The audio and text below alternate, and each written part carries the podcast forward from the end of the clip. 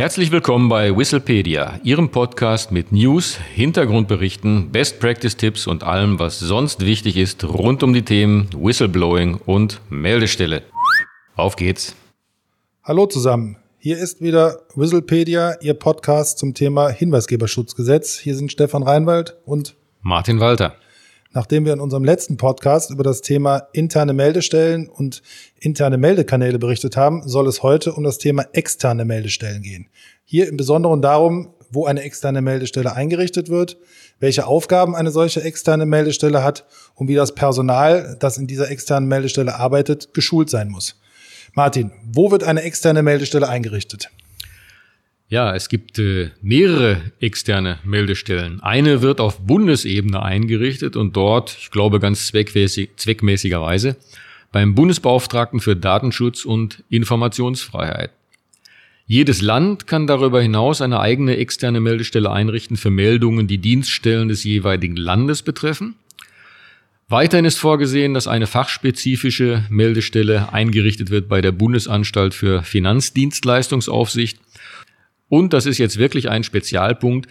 Eine zusätzliche externe Meldestelle wird eingerichtet und jetzt wird sogar etwas kompliziert für Meldungen, die die externe Meldestelle des Bundes selbst betreffen. Das wäre ja ansonsten diese externe Meldestelle die einzige Stelle, die es gäbe in Deutschland, für die es keine eigene Meldestelle gäbe. Also ein großer Spezialpunkt.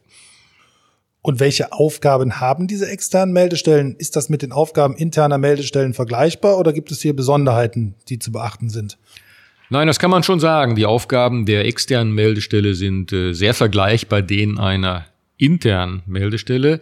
Äh, sie betreibt die Kanäle, über die die Meldungen abgegeben werden können. Sie prüft die Stichhaltigkeit der Meldungen. Sie ergreift gegebenenfalls Folgemaßnahmen und äh, sie hält auf der Webseite umfangreiche Informationen bereit über Abhilfemöglichkeiten und zum ganz wichtigen Thema Hinweisgeberschutz. Vielen Dank. Und für die interne Meldestelle gibt es umfängliche gesetzliche Verpflichtungen, wie das Personal und die Mitarbeiter, die eine interne Meldestelle betreiben, geschult sein müssen. Finden sich solche Vorgaben auch bezüglich der externen Meldestelle im Gesetz? Ja, auch das Personal, und das ist ja auch logisch, der externen Meldestelle muss regelmäßig geschult werden. Es kann weitere Aufgaben wahrnehmen, was jedoch nicht zu einem Interessenkonflikt führen darf.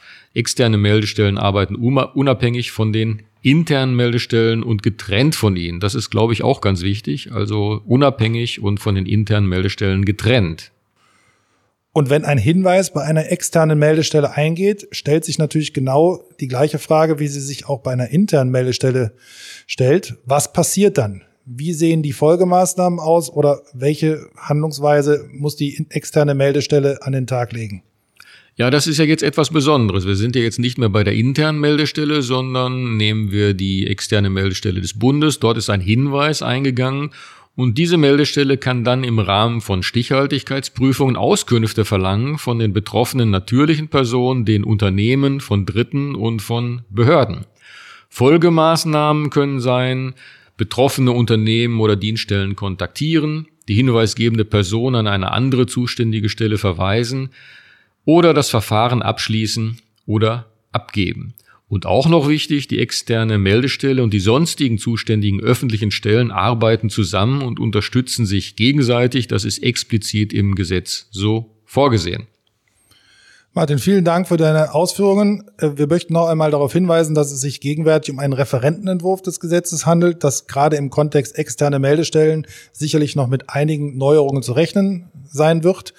Diese werden Sie bei uns im Whistlepedia Podcast erfahren. Darüber hinaus können Sie uns auch gerne auf www.hinweisgebersystem24.de besuchen. Dort werden Sie auch regelmäßig aktuelle News und Informationen rund um das Thema Hinweisgeberschutzgesetz finden. Vielen Dank. Vielen Dank auch von meiner Seite und auf Wiederhören.